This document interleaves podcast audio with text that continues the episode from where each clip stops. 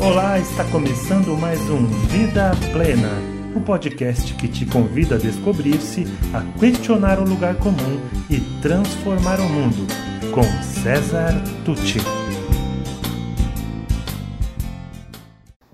Uma das minhas paixões é a aviação, e muito especialmente os aviões.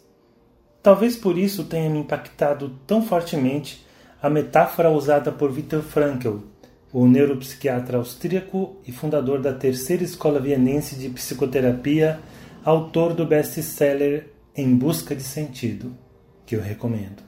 Segundo ele, um avião não deixa de ser um avião ainda que permaneça indefinidamente no solo. Mas o fato de ser um avião só é plenamente demonstrável no momento em que ele se eleva pelos ares. Da mesma forma, diz Frankl, o ser humano começa a comportar-se realmente como um ser humano pleno somente quando consegue elevar-se acima dos limites e condicionamentos biológicos, psíquicos e sociais para ir ao encontro de si mesmo, desenvolvendo seus potenciais e satisfazendo sua fome de sentido. Desde então, a imagem de um avião ultramoderno, super equipado, totalmente computadorizado, com centenas ou até milhares de sensores capazes de vencer distâncias enormes a incríveis alturas, a imagem deste avião trafegando por ruas e avenidas como se fosse apenas um automóvel, cortando fios, derrubando árvores, colidindo com postes de iluminação, atropelando pessoas e causando transtornos diversos, passou a ser uma constante em meus pensamentos e, por consequência, em meus treinamentos também. Observando as pessoas, não é difícil notar quantas são como esses aviões, dotadas de potenciais incríveis, mas condenadas por si mesmas ou pelas circunstâncias a uma vida muito distante de suas reais possibilidades. Estas pessoas quase sempre manifestam diversos sinais de murchamento, na medida em que sua vida se resume a medo, insegurança, identidade fragmentada, frustração, conflitos, sentimento de impotência, impulso desgovernado, solidão, vazio, falta de perspectiva. Não tendo uma identidade plena, são muitos para muita gente, mas não conseguem ser elas mesmas. E assim, nem bem cultivam sua singularidade, nem conseguem se integrar ao coletivo e contribuir como poderiam. Enroscam-se nos fios, derrubam postes e árvores, atropelam pessoas, às vezes buscando o isolamento, outras vezes optando pela aspereza ou até pela violência, algumas vezes atentando contra a própria existência. Para mim, esse estado de coisa ficou ainda mais evidente quando comecei a aprofundar minhas pesquisas sobre o desenvolvimento humano pelo prisma da psicologia positiva. Eu já havia visto com Stephen Covey, autor dos Sete Hábitos das Pessoas Eficazes, uma outra metáfora definidora, a dos presentes recebidos e jamais abertos. Nesta parábola moderna, as pessoas recebiam muitos presentes ao nascer, presentes que representavam seus dons, talentos, suas forças internas, mas, no entanto, muitas delas passavam a vida desconectadas de si mesmas e, ao final, ao olharem para trás, se davam conta que a maior parte daqueles presentes, que em última análise eram caminhos para a plenitude, nem sequer havia sido aberta.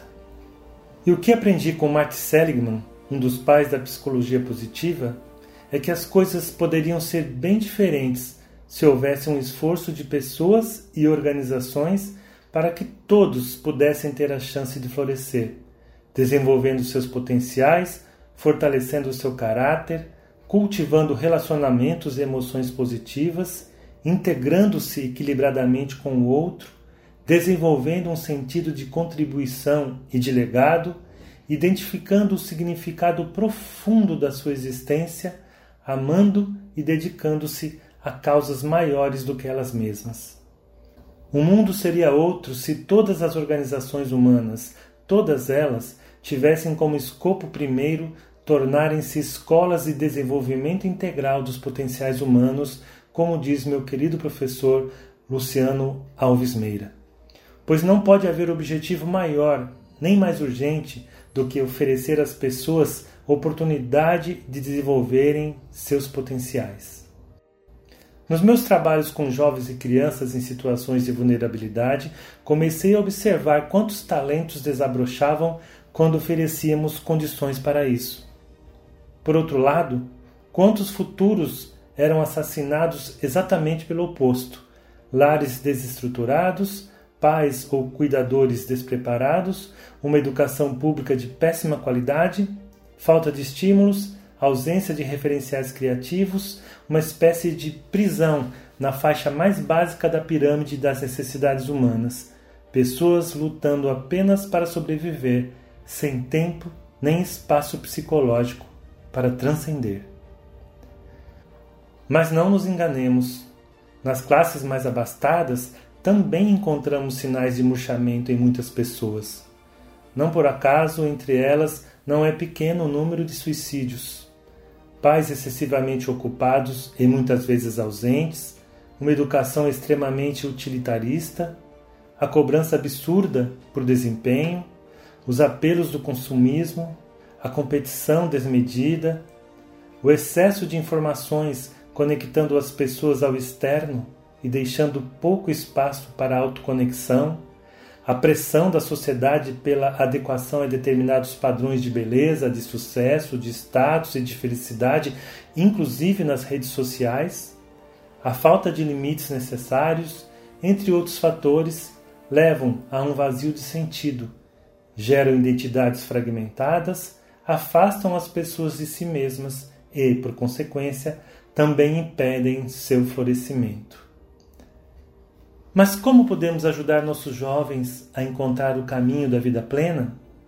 Como nós, pais, mães, avós, cuidadores, podemos criar condições favoráveis ao desabrochar das forças de caráter de nossos filhos, ajudá-los a se conhecerem, apoiar o desenvolvimento equilibrado de sua singularidade?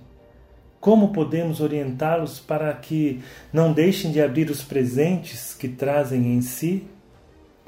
Como a escola, professores e demais colaboradores podem criar espaço propício ao desenvolvimento das inteligências múltiplas de nossas crianças e jovens?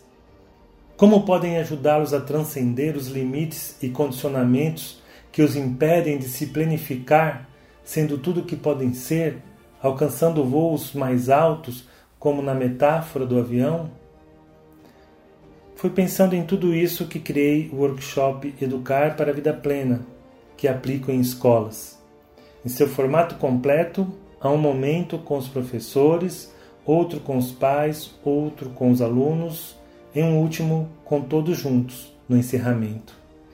Mas além do workshop em si, Educar para a Vida Plena acabou se tornando um projeto, um movimento bem maior e hoje engloba produtos e ações educacionais diversas que também podem ser aplicadas a pessoas de 8 a 80 anos, individualmente ou em grupos, em empresas e organizações do terceiro setor. Se quiser saber mais, faça contato. Desejo vida em plenitude para você, pois, como disse Abraham Maslow, o criador da famosa pirâmide, se você planeja ser qualquer coisa menos do que você é capaz, provavelmente você será infeliz todos os dias da sua vida. E se você gostou desse podcast, conheça mais sobre o meu trabalho pelas mídias disponíveis em www.cesartucci.com.br. Sou especialista em desenvolvimento humano, autor do livro Faz Sentido para Você, criador do projeto Educar para a Vida Plena e acredito que juntos podemos construir o mundo melhor que tanto desejamos. Obrigado e até mais.